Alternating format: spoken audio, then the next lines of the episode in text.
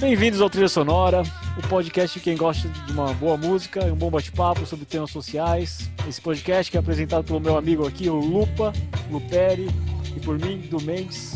Hoje vamos conversar sobre Marisa Monte e a diversidade.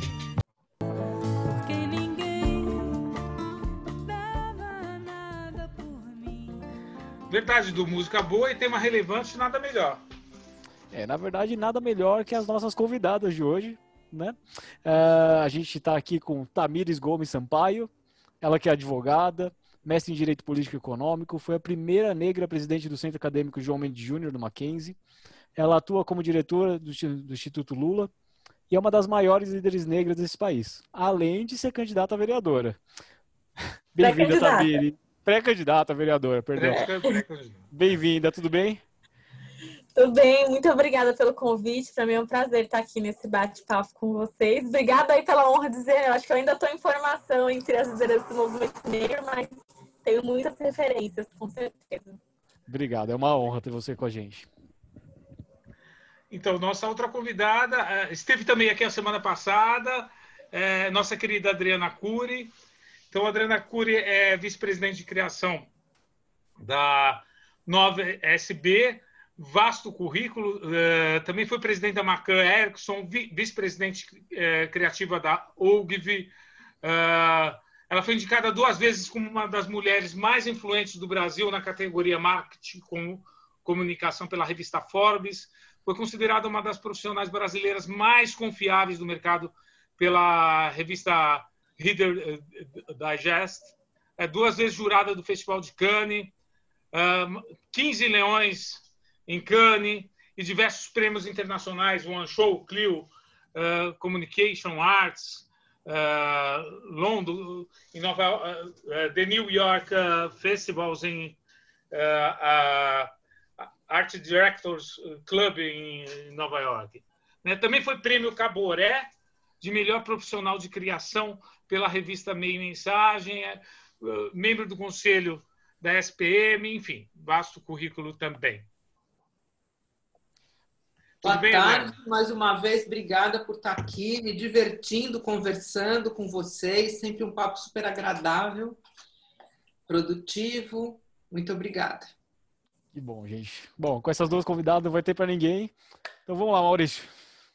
Então, então a gente vai falar sobre a Marisa de Azevedo Monte, né? Ela nasceu no Rio de Janeiro em 1 de julho de 1967, cantora, compositora, multi-instrumentista e produtora musical.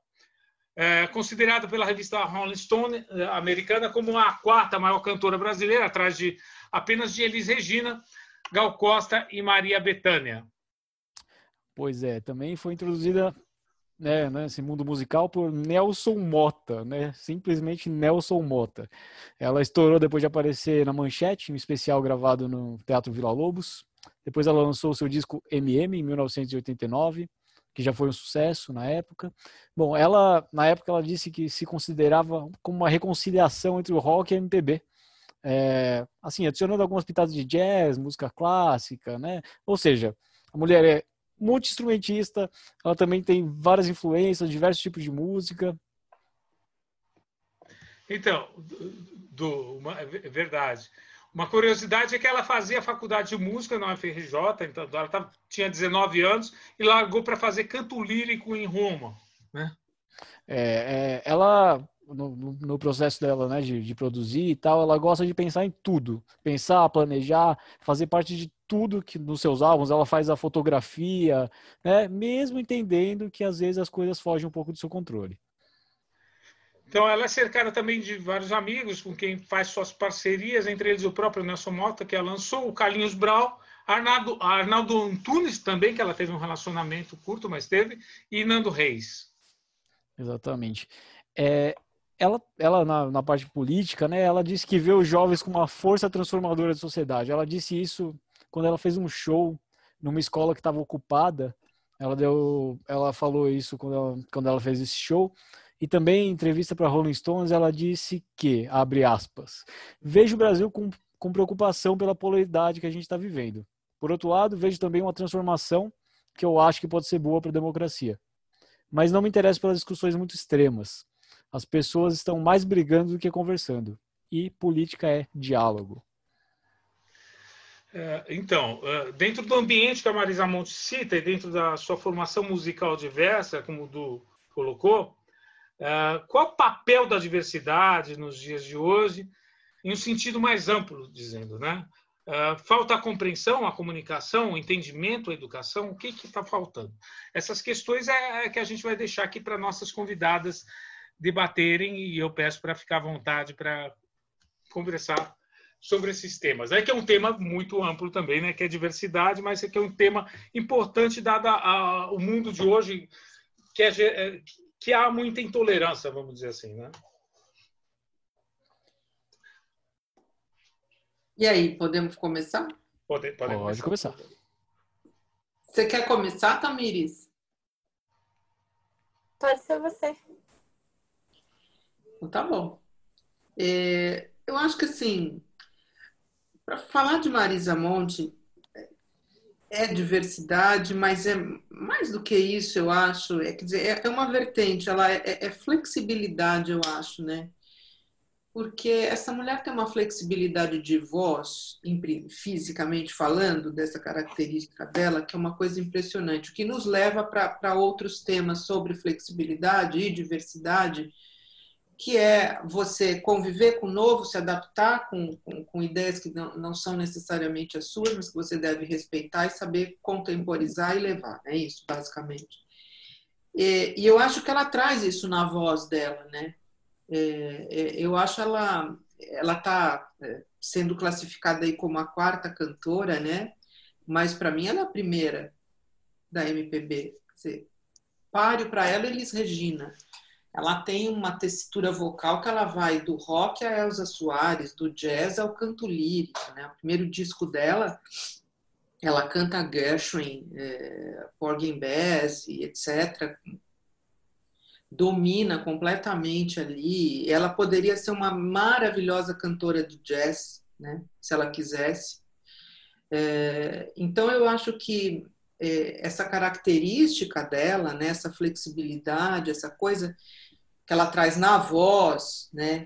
É, pode ser um mote interessante para a gente começar a falar sobre essa capacidade, esse talento, na verdade, de começar a entender o que é diferente de você e, e respeitar, e não simplesmente segregar ou classificar como algo que você não quer e tal. Então, quando ela fala, eu não, não, não sou muito de extremos, né? Que vocês estavam falando, o Eduardo estava falando, eu, eu sou mais para diálogo, é isso, né? Eu acho que a gente está vivendo hoje, infelizmente, uma época onde as pessoas estão procurando conviver e abraçar a diversidade e pelo menos aqui no Brasil, a gente está polarizando tudo, né? A questão política, ou você é isso ou você é aquilo, se você não faz o que eu penso, você está errado, você não serve.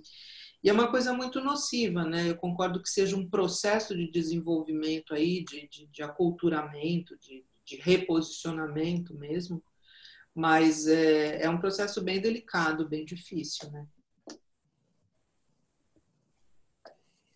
Não, e, e não, e para continuar esse, esse, diálogo, né? Eu, eu acho que falar sobre diversidade no Brasil é, e sobre essa questão da flexibilidade, inclusive, ela é interessante a gente pensar nos dias de hoje, porque a gente está passando por um momento em que está explodindo uma série de manifestações né, em relação é, à violência racial, em relação ao racismo.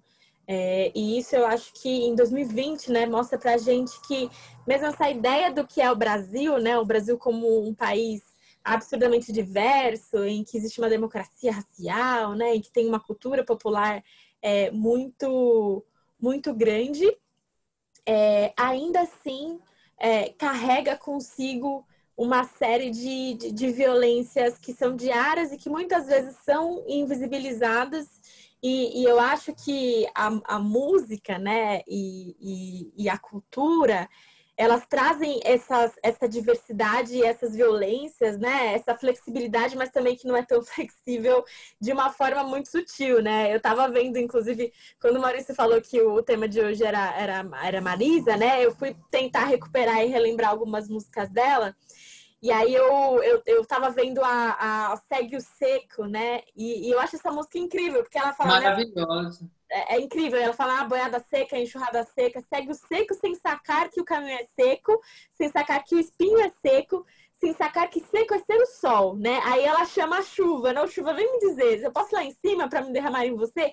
E eu acho tão incrível, porque as músicas, né, em parte das músicas da Marisa, ela trazem os sistemas, né, que estão relacionados, né, à seca e, e pode podemos pensar no Nordeste. E nessa semana, inclusive, a gente teve uma matéria sobre a questão da, da da transposição do Rio São Francisco, ou mesmo agora falar de água, né, em um momento em que a água está sendo privatizada, né, que teve essa votação no Congresso, e, e, e foi privatizada em um momento em que a gente está falando para a população, por conta da pandemia do coronavírus, que é, você precisa lavar a mão, você precisa se higienizar, e, e como que faz esse processo chegar para a população mais carente, né?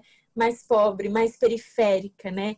Como que é esse, esse processo, né, do, do, do, seco? Enfim, eu fiquei viajando nas letras da música dela e pensando um pouco como que isso se liga com, com a diversidade, né? E sobre o que é ser diverso é, num país que ainda é extremamente violento com quem é diverso, né? Com, porque existem padrões que, que se não são seguidos, né? E padrões de, de costumes, padrões é, culturais, padrões de renda, de classe, né? Que se, se você não se encaixa nisso, você tem que ser absurdamente, ou se transforma, né? Ou se mutila, né? Ou você é exterminado desse, desse processo, né? Então, é, enfim, mas jogando também para a gente começar isso.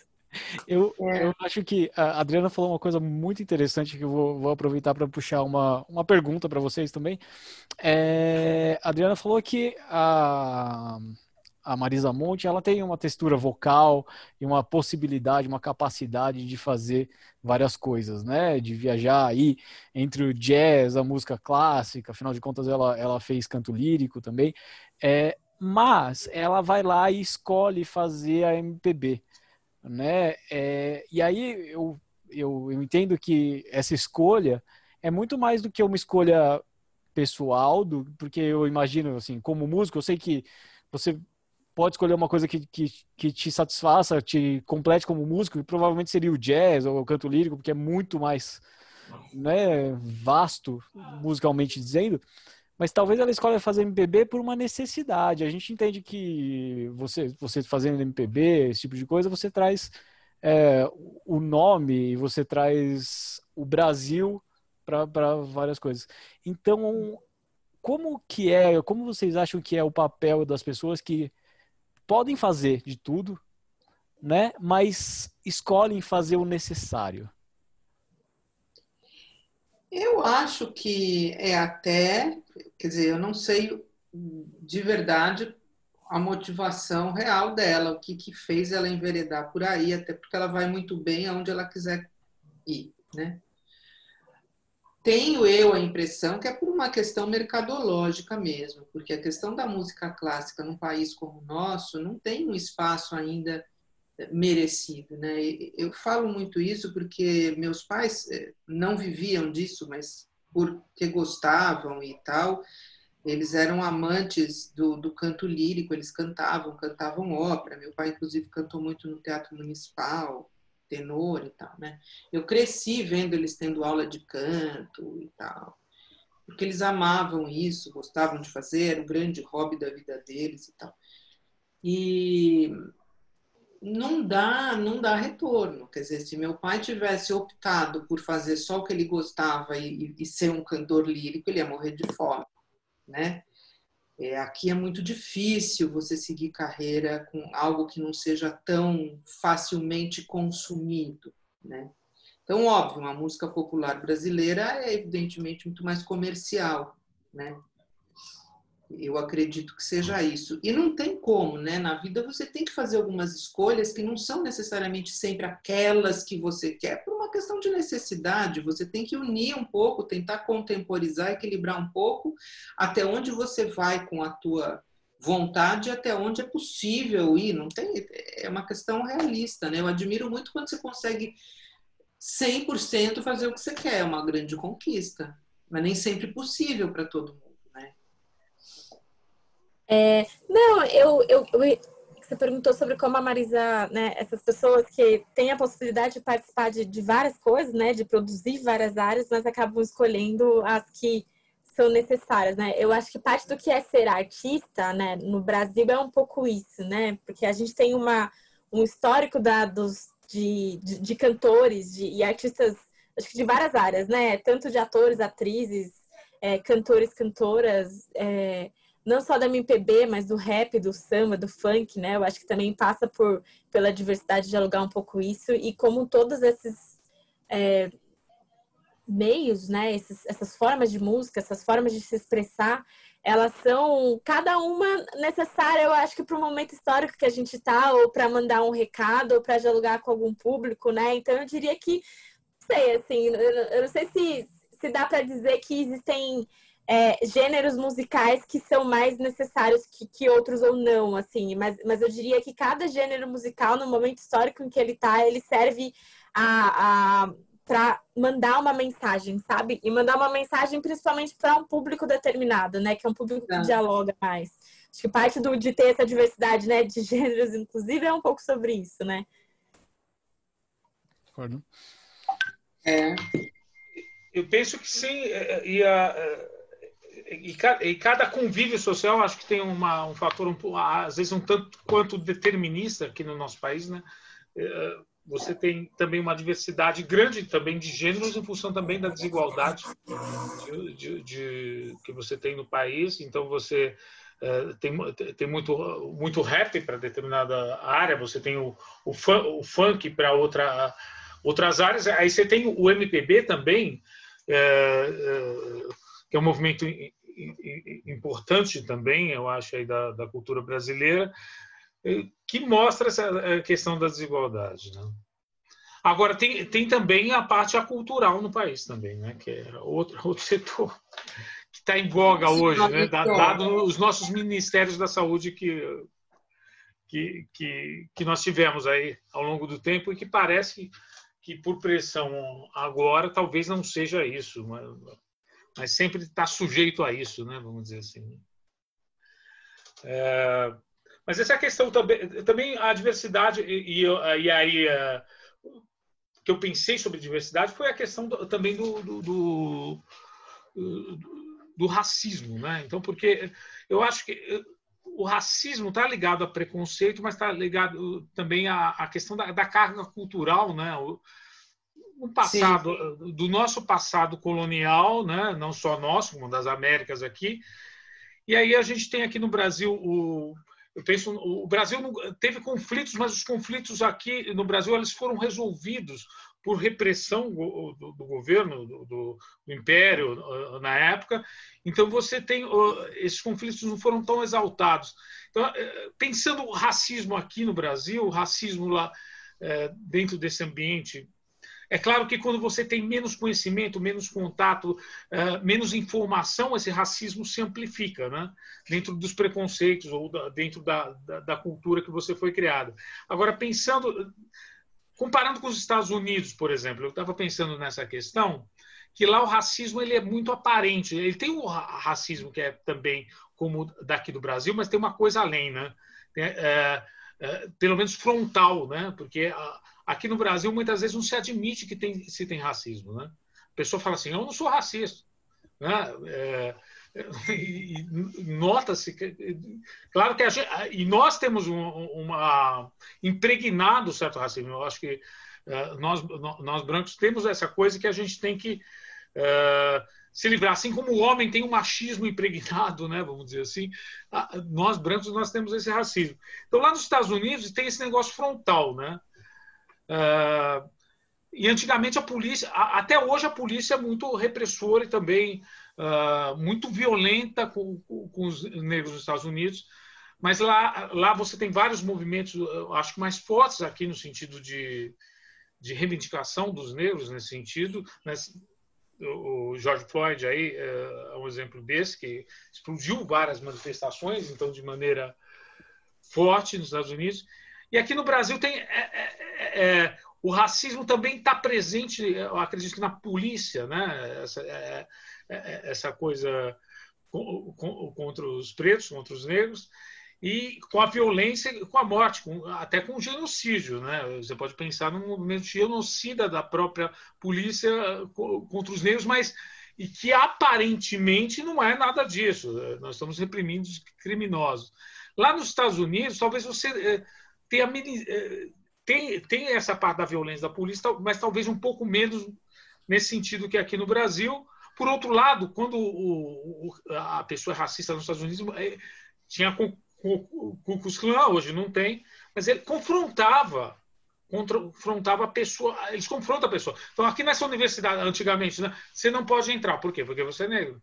Aqui, não, aqui você não entra por outra questão, porque o, porque o, o negro não tem oportunidade no mercado de trabalho, de frequentar as melhores escolas, né? E, e isso complica, né? Muito mais uh, eh, para ele nesse sentido. Lá era uma questão mais frontal.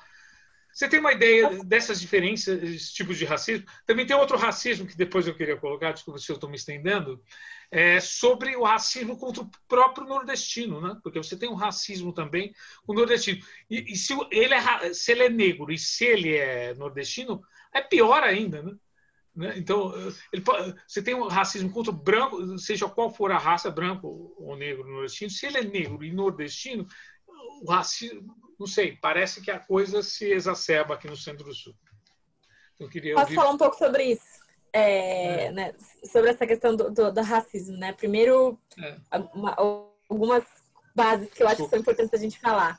É, né, o Brasil é um país em que mais de dois terços da nossa história foi marcado pela escravidão, né, que na pós-abolição da escravidão não existiu um processo de inserção da população negra na sociedade brasileira, muito pelo contrário, existiu um processo de criminalizar é, o curandeirismo, que era como era conhecida as religiões afro-brasileiras, a capoeira, é, a vadiagem. Negra, né? E aí, é, é, é, e a criminalização da vadiagem, ela passa por, um, por uma coisa assim, nefasta, que é, veja, né, abolimos a escravidão, o trabalho que passou a ser assalariado, passou a ser feito pelos imigrantes europeus, e os negros que faziam o trabalho que era o trabalho escravo, passam a ser assim, vivem aí a liberdade de vocês da forma que vocês acharem que, que devem, né?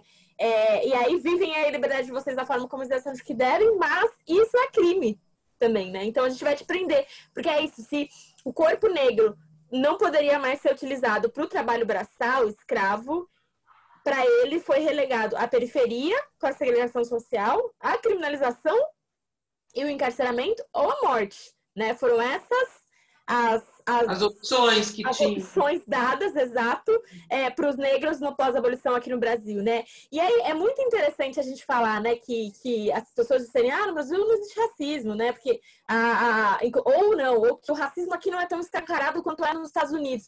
Mas é muito louco porque, veja, a diferença daqui para os Estados Unidos é que é, essas políticas de segregação racial, né, e de extermínio, encarceramento e violência, elas aconteciam, só que elas aconteceram junto com uma lógica de que o Brasil viveu numa democracia racial e que nós somos uma sociedade miscigenada. Só que sem falar que essa miscigenação era resultado e fruto do estupro de mulheres negras indígenas é, e de um processo baseado no racismo científico que é de embranquecimento da sociedade brasileira, né? Porque existia na época uma ideia de que uma sociedade é, negra, né, que era majoritariamente negra, era uma sociedade subdesenvolvida né? E que para avançar, que para se desenvolver, mesmo sem pensar o que, que é esse desenvolvimento, né? O que, que é isso? Desenvolvimento é você destruir floresta, é você exterminar povos, né? O que, que é desenvolvimento nesse sentido? É, e que para avançar nesse sentido, a sociedade ela precisava se embranquecer. É, e aí, nesse processo, processo de embranquecimento na década de 50. Exato. Houve mesmo. Uma, não, então tentativa, uma tentativa, não, houve um movimento político brasileiro no sentido de embranquecer o Brasil, porque ele estava ficando muito negro. Exato, porque o Brasil foi o país que mais recebeu africanos no processo do tráfico negreiro, né? Veio para cá mais da metade, se não me engano, dos africanos é, que foram escravizados, né? E na época da escravidão, no, no processo da abolição, é, a população negra brasileira era dois terços da população total do Brasil, né? Não à toa que hoje os negros e negras são mais da metade da população. E mais ainda, não à toa que os pardos são maioria em relação à população negra, né? Porque tem o, o, negro, ele é a junção do pardo e do preto, né? E o pardo é maioria entre o ser negro, porque o processo de miscigenação no Brasil causou isso. Inclusive, né, é, é importante que a gente destaque... Tamires, o... Tamires, só explica aí para quem está vendo qual que é a diferença do o, pardo e, e o, o negro propriamente dito. Tem várias discussões sobre isso daí. É, não, não, mas né? a, mais, a mais simples, acha... assim, só para entendimento. Só para entendimento. Tem gente que, inclusive, que acha que o, que o pardo é o papel, né? Que nem é uma cor, nenhuma raça, que não deveria nem ser. É, que, que parte da utilização do ser pardo é um processo de invisibilizar a, a, a população negra. Mas pardo é o miscigenado também? Sim. É, é como se fosse de, com a pele mais, mais clara, né? Com que mas, mas, mas é, é, branco, mas, é? É, é miscigenado com branco uh, uh, nesse efeito de clareamento aí ou, não? É, é simplesmente. Branco, indígena.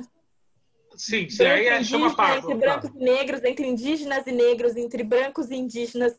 E é isso que eu ia falar agora, porque parte ah. da população parda hoje, ela é indígena. Não é necessariamente negra, ou é negra e indígena também. É, porque a gente tem uma ideia né, de que os indígenas no Brasil eles são só apenas 1%, 2%, mas na realidade essa proporção é muito maior, só que ela é invisibilizada, porque os indígenas passaram por um processo de genocídio né, e de assimilacionismo, né? Né? O, o, indígena ele foi catequizado e ao ser catequizado e ser incluído nessa sociedade de, de, classes, ele passou a perder a identidade dele, né?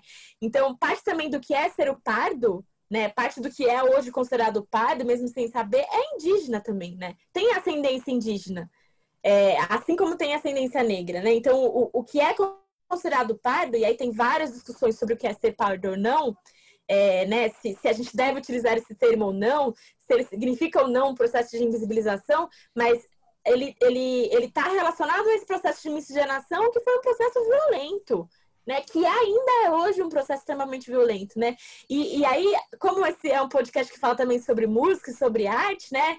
É, essas violências, esse processo de miscigenação, ele é ele é representado inclusive em filmes, em músicas, em obras de arte, né? Tem um quadro chamado Redenção, né, que, que mostra o que foi esse processo de embranquecimento, né? Que tem uma um, um senhor branco, uma senhora negra é, que era provavelmente escravizada, né? Ou foi escrava, ex-escrava, com as mãos para o céu, comemorando, porque tem a filha dela que tem uma, uma tonalidade negra um pouquinho mais clara, com um bebê branco nos colos, no colo dela, né? Segurando, né?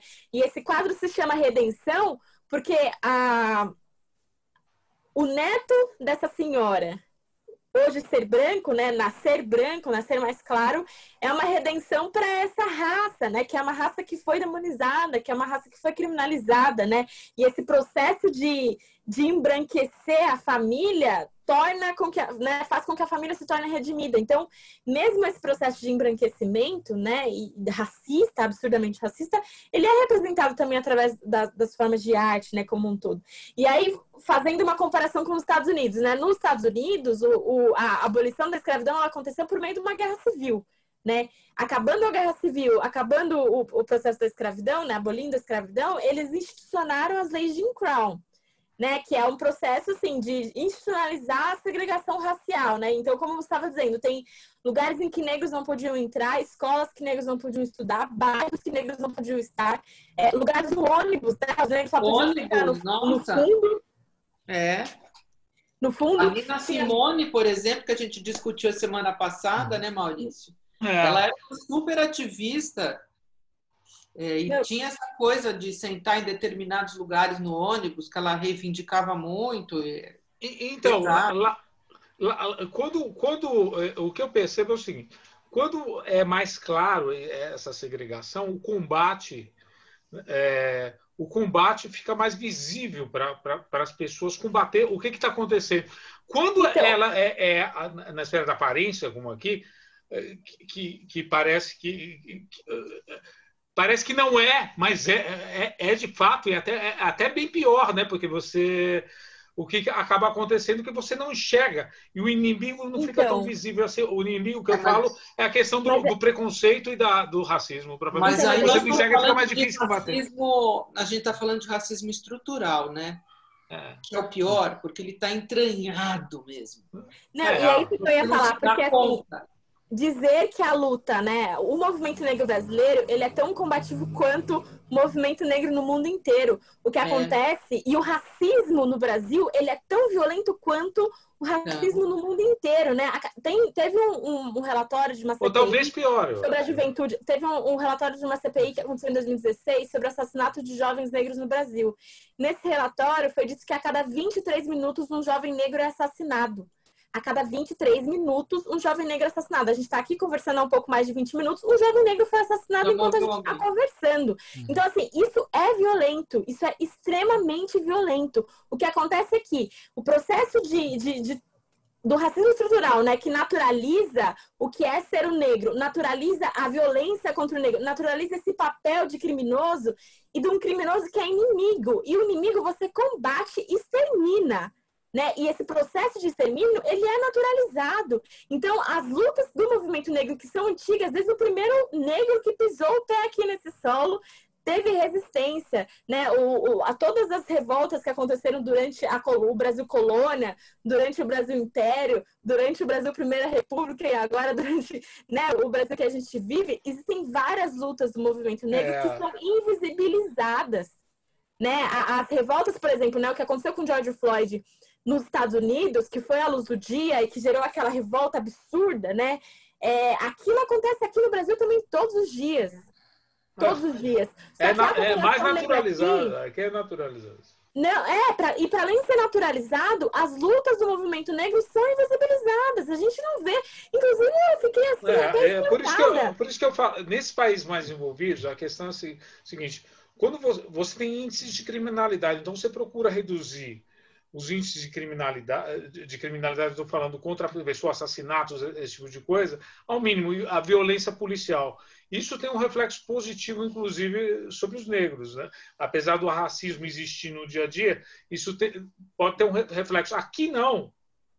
Aqui o índice de violência é colocado como que se fosse uh, para todo mundo, uh, para todo mundo, mas na realidade os mais atingidos é, é o povo negro. Então é você não tem essa é um é, então, então isso você não enxerga. Então, é, então aqui é, que eu não sei se não enxerga, sabe? Porque é escancarado. Não enxerga que eu falo assim, é um projeto. É. É um projeto a violência, né? A morte é um projeto. A gente está falando, durante esse processo de pandemia, né? A gente tem falado muito sobre a necropolítica, né? Que é um termo que foi criado por um, por um camaronês, não sociólogo camaronês, chamado Achille Bembe. Né? E o Bembe, quando ele fala sobre necropolítica, ele fala também sobre como existem territórios é, que são racializados e que são territórios em que é como se não existisse o direito, como se não existisse a lei, são territórios de exceção. E nesses territórios, a morte não só é autorizada, como ela é regra ela é regra, né? E esses territórios aqui no Brasil, se a gente for pensar no processo de racialização, são as periferias, né? São territórios que são negros. E nesses territórios negros são atingidos por essa política de morte não só os negros, mas toda a população que ali mora, né? E isso envolve inclusive pessoas brancas que são periféricas, né? E, e, e essa política de morte, né? De violência é, e, e, essa ausência do Estado no que se refere a políticas sociais, mas presença do Estado no que se refere à força, né, à polícia militar, é, ela, ela cria to totalmente assim uma lógica de, de, de, de, extermínio, né, e de justificação dessas violências que estão sendo absurdas, né. E o racismo, né, a gente falar que o racismo é estrutural no Brasil significa que ele se reproduz em todas as nossas relações sociais e institucionais, né? Na, no sistema econômico, no sistema político, no sistema jurídico, na ideologia, e principalmente na ideologia, né? E falar sobre música, né? Falar sobre a cultura é falar sobre ideologia também, né? Falar sobre como é, são construídas essas ideias, né? Do que é ser o brasileiro, do que é ser negro no Brasil, do que são essas formas, porque através disso a gente naturaliza posições, né? Naturaliza é, violências é, e, ou não, né? E, essas, ah, e essa naturalização. Fala, fala, Dri. Não, não, Dri, por favor, você me convidar, você. Por favor, Não, eu só ia fazer um pequeno comentário aqui, que eu acho que esse racismo estrutural ele é tão perverso que ele faz com que você ache que você não é sem perceber você ah, é. Não, não tem dúvida. Está encaminhado de uma forma muito louca. Eu outro dia assisti uma palestra, eu, eu faço grupo, parte do grupo Mulheres do Brasil, lá da Luísa Trajano, né? e também de um outro grupo lá, as Desenquadradas, que é um grupo de mulheres, o foco é bem a questão do racismo, são publicitárias e tal. Eu assisti uma palestra que eu fiquei chocada, assim, porque é, a pessoa falava exatamente dessa coisa é, do, do, do, racismo estrutural. Você não percebe o quanto você se trai no dia a dia por questões que são racistas e você não se dá conta. É, é, é muito louco. Tem, sabe, precisa mesmo um esclarecimento e um confrontamento total de ideologias e, e de aculturamento para você e se. Pluralismo, se... eu acho que é a ideia, a informação, a discussão, o debate e a reivindicação, claro, é, são, são importantes né, no, no, dia a dia da gente. Mas essa questão do, do racismo também presente no mercado de trabalho, muito. E, e, e como, como isso é, é naturalizado, né, o racismo está dentro da gente e a gente muitas vezes não percebe, às vezes na seleção do próprio candidato para o emprego, é, às vezes não muitas vezes, né, isso é, é, é, é, levado ou de forma consciente ou de forma lá no sub, subconsciente devido a esse racismo impregnado e às vezes a pessoa não é selecionada mesmo sendo o melhor candidato para para vaga do emprego, essas coisas. Então, é, é, considerado como ponto negativo, né, vamos dizer assim. E isso, o que, que acabou ocorrendo é menores oportunidades, inclusive, né, porque porque tem, existe uma série de preconceitos. Eu sei, e eu ouço, né? Eu também sou, eu também venho da periferia, venho da Vila Maria. Eu também ouço, uh, ouvia muito uh, essas questões uh, sobre e, e, ouço de muitas partes, né? muitas partes preconceituosas, por exemplo, os absurdos que falam assim: o, o negro não cheira bem, o negro é uma coisa, as coisas mais absurdas a gente escuta sobre e isso faz parte dessa impregnação desse racismo que vocês estão colocando aqui de estrutural. Desculpa, eu não sou pesquisador da área de racismo, mas eu, eu, eu costumo prestar atenção nessas questões e me policiar em muitos momentos para. Né, embora, como vocês dizem, está impregnado na sociedade, a gente tem que combater isso todo dia. Né? Então, essa questão do mercado de trabalho é uma questão também importante, além da questão mas da violência lá no. Eu não é. era, fiquei a favor de cotas. Uhum. Eu achava que cota era uma questão de preconceito. Mas eu aprendi com a Luísa Trajano que faz parte de um processo, sabe? Por isso é importante cota. A gente até falou um pouco disso na semana passada, né? Sim. É, é importante para começar a forçar um aculturamento mesmo. Se não houver um pouco de confronto, não muda. É uma questão de justiça histórica também, né? É, porque eles, é, digo, são, é uma classe que, que, sof, que sofreu, como, como a Tamiris disse, né? É, eles saíram da, da escravidão e para onde eles foram? Eles simplesmente não, falaram, você não é mais escravo, então... Segregação total. se você não trabalhar, você vai ser preso. É isso que exatamente, é da, exatamente.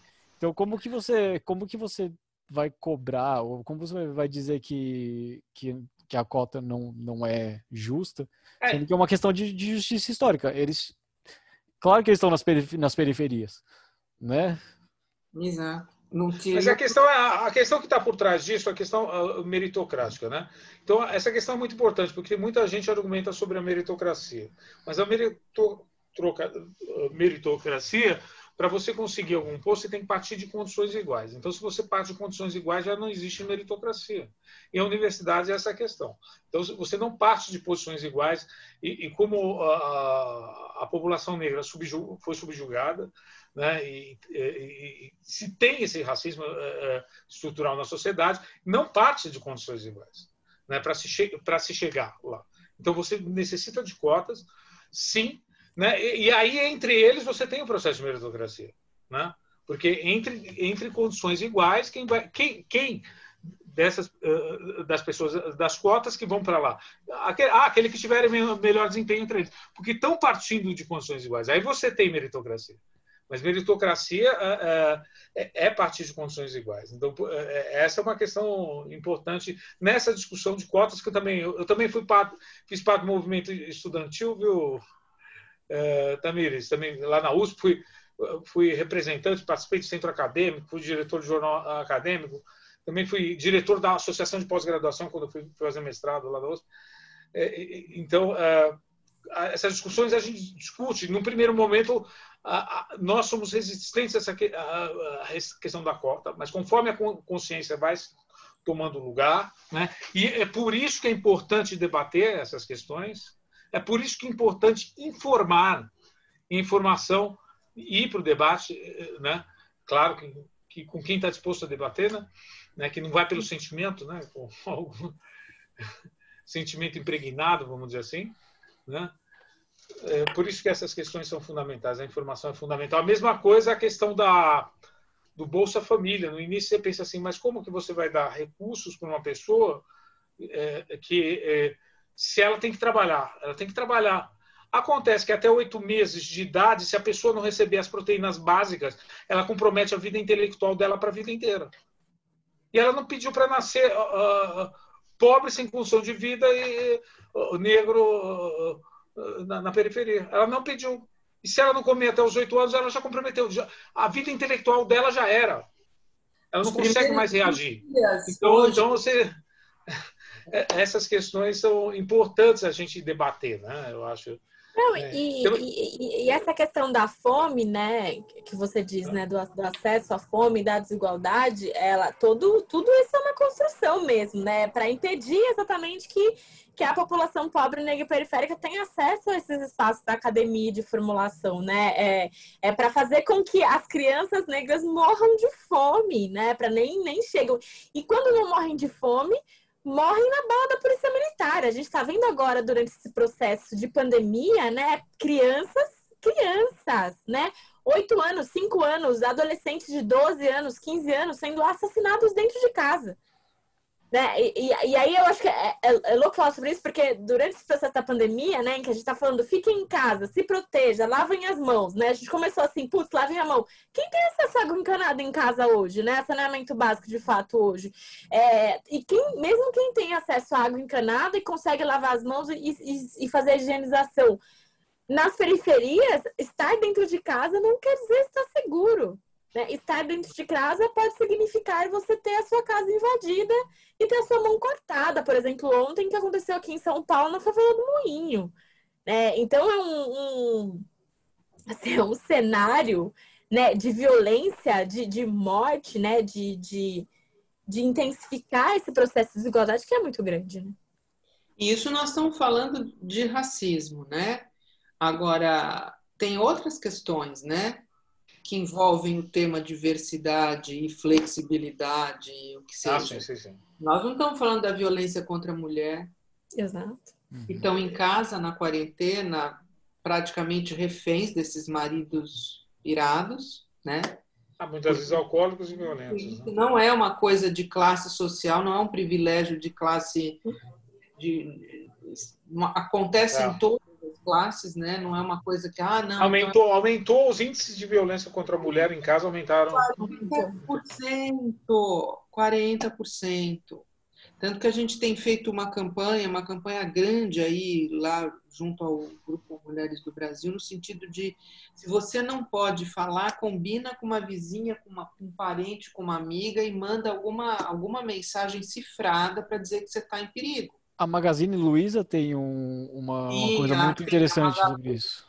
É, então, esse é o grupo que a Adri fala que é, é, é, é a Luísa Helena é, Sim, organizou esse grupo Mulheres do Brasil, uhum. faz, a Adriana faz parte, e que, que ela está comentando as ações. De...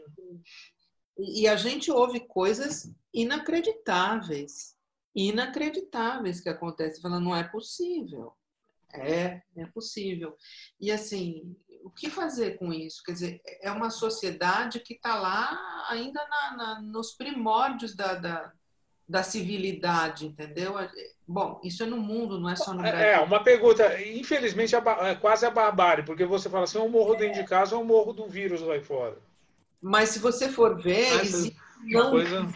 não é, resistência à diversidade em diversas áreas. A gente está falando de raça, mas a gente está esquecendo da questão da violência contra a mulher, inclusão de, de, de deficientes.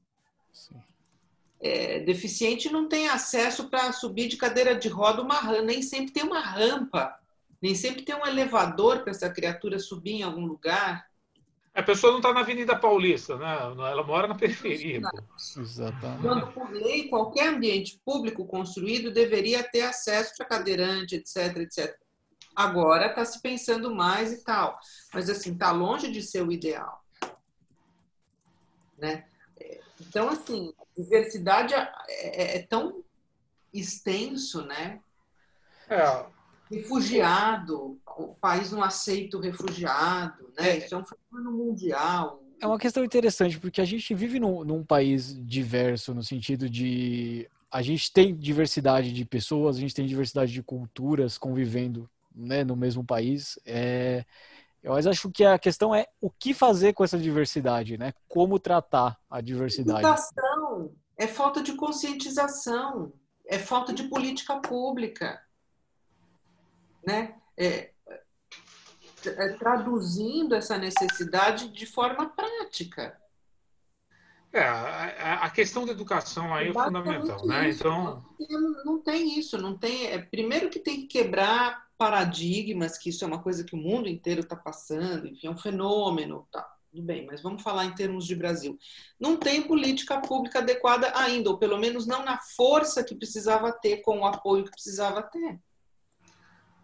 Porque você começa a construir isso na base, com educação, com criança, né? Hoje, por exemplo, você já vê uma série de mudanças aí, as crianças começando a falar a questão de sustentabilidade, de meio ambiente, porque tudo isso também, no meu ponto de vista, tem a ver com o tema diversidade, entendeu? Porque assim, eu jogo lixo na rua porque a rua não é minha casa. Só que eu estou invadindo um espaço público que é do outro. Então é, nesse sentido, é, para mim, eu penso na questão do voto, né, também. Então, como é que a gente pode estabelecer? é, é, a, a gente tem que é, pensar mais no voto. Então, esse processo de conscientização que passa pela educação, passa por uma série de coisas também na hora do voto. A gente são os instrumentos que a gente tem. Qual, qual o instrumento? A gente tem instrumento de pressão, de reivindicação, de fazer. Mas qual outro instrumento? Né? Quando que, eh, né, como dizia Jean-Jacques Rousseau, no sistema de representação política, como que você tem que fazer? O único momento que você é soberano é na hora do voto. Portanto, esse voto tem que Foi ser muito bem pensado.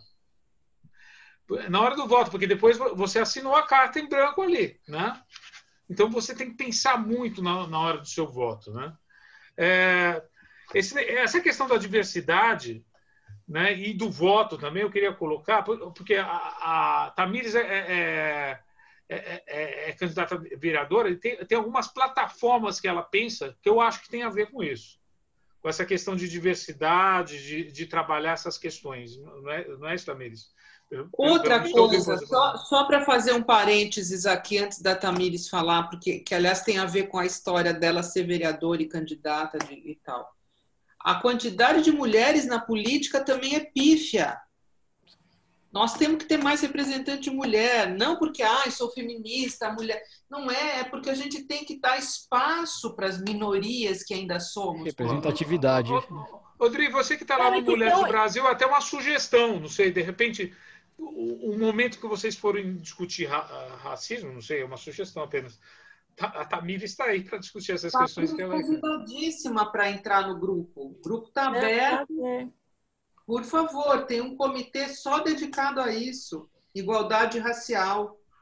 Nós Não, temos o que eu, vários comitês ali, cada um focado numa causa, vamos dizer, relevante, e, e é super ativo o comitê de, eh, de igualdade racial. Então, super, te passo todos os links para você se inscrever e, por favor, estamos até fazendo campanha para aumentar o número de mulheres, porque a gente quer o grupo não é o, o grupo é suprapartidário, né? Ele não defende lado nenhum. Aliás, é uma coisa que a Luísa faz questão de não Ah, mexer. Mas a gente é política no sentido de exercer o nosso direito como cidadã, como protagonista feminina de lutar por um país melhor. exato. E ela acredita, e eu também, porque também estou com ela nisso, né? E com o grupo, que o protagonismo feminino nessa hora é muito relevante, como sociedade civil, porque nós também, o, o povo tem a mania de ficar quieto, sentado na cadeira, vendo a televisão e tá vendo, criticando, a equipe. Mas o que, que você está fazendo além de criticar, meu amigo? Criticar. Não, e o, e o que eu ia. Vai, vai, vai ser pragmático, vai fazer alguma coisa, entendeu? Sim. O que eu ia comentar em relação a essa, essa fala, tanto do Maurício quanto da sua, né? Primeiro que é isso, né? As, as, mulheres e os negros não são minoria, a gente é a maioria da sociedade brasileira, né? Somos mulheres mais de 50%. 52% da sociedade. Exato, né? 52% mulher e 54% negro.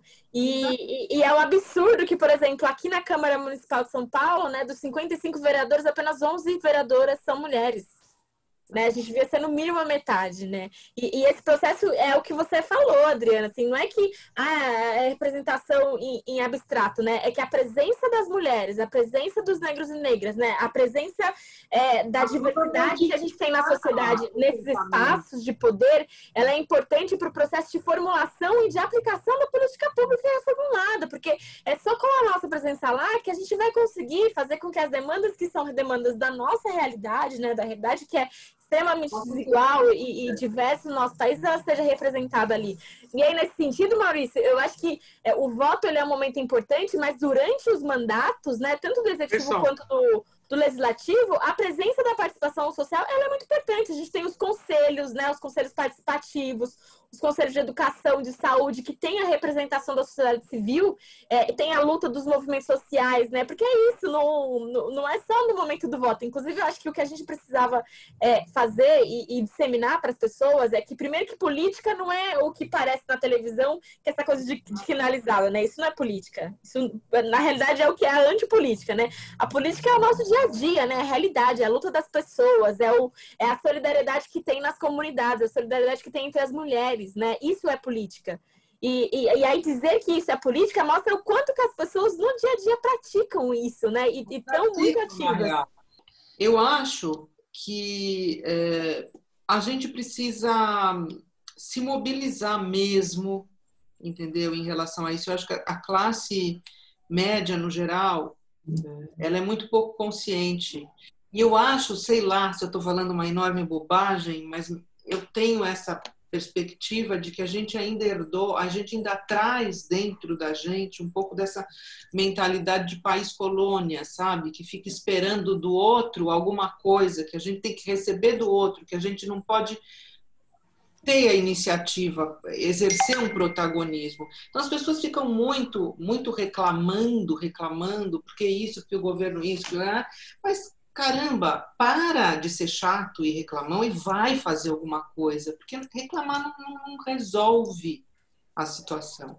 Eu acho que nós temos que ser, isso, isso que a gente está conversando, né, Tamires?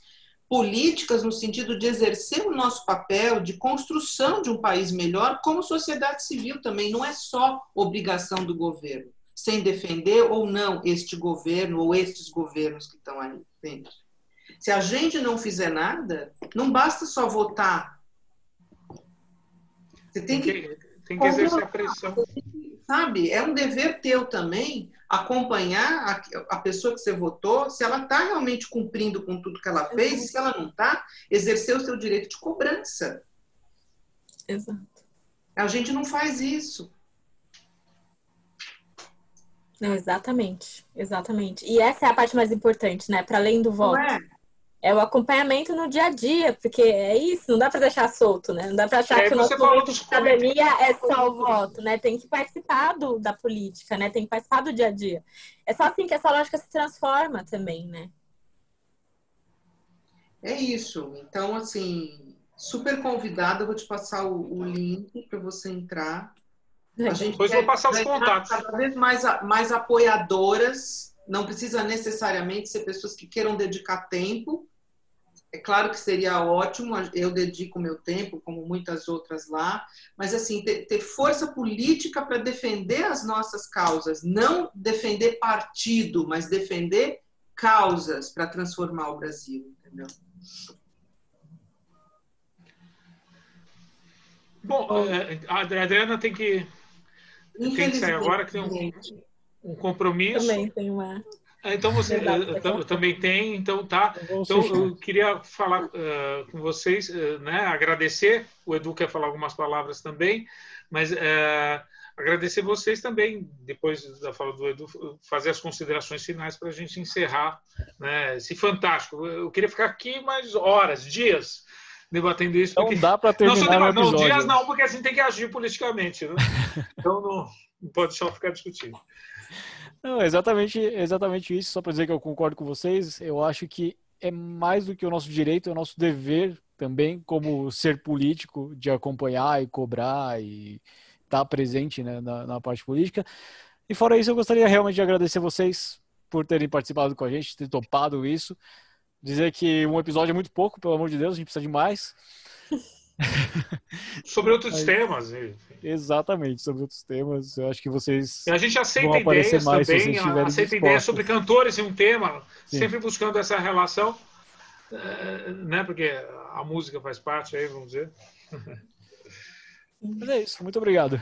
Acho que vocês têm que fazer algum com alguma alguma algum podcast com gente da comunidade da periferia, cantores, sabe, que vieram dali, Sim. podem trazer uma ah, coisa bastante. É, vou falar, falar com a Tamires, que ela tá, né? Tem vários nomes, pode voltar. Vários, é... vários possíveis artistas, com certeza. Muitos para indicar. Então, poderiam fazer as considerações uh, finais e a gente vai encerrar. Uns minutos só. Não, eu quero agradecer o convite. Eu acho que foi um papo muito bacana. E é isso, não dá para em 20, 40, uma hora discutir sobre isso. Dá para a gente ficar várias horas e dias falando, né, sobre essa questão da diversidade, sobre música, sobre cultura, sobre racismo, sobre o machismo, né, sobre como essa sociedade é estruturada por essas violências e como a gente pode, através da música, inclusive, transformar essas violências, né? E, e, e, transformar essa lógica, né? Transformar essa ideologia dominante que acaba naturalizando as violências que a gente sofre no dia a dia. Assim. Então, para mim foi um prazer estar aqui, conhecer, né? não pessoalmente, mas virtualmente. Vocês. Vamos conhecer depois da pandemia, todo mundo vai se encontrar. Depois da pandemia, é, Vamos fazer uma festa, né? Em uma Aqui em casa é pizza. Aqui ninguém né? sabe cozinhar. Gente... Exato, mas é isso. Espero que a gente retome e com certeza estou à disposição para outros debates e, e, trazer outros cantoras, cantores da periféricos negros. Vamos conversar. Em vários. Vamos gente, super obrigada. Foi um prazer. Estou aí com vocês. Sucesso. Prazer, Tamires. E vamos que vamos. Obrigada.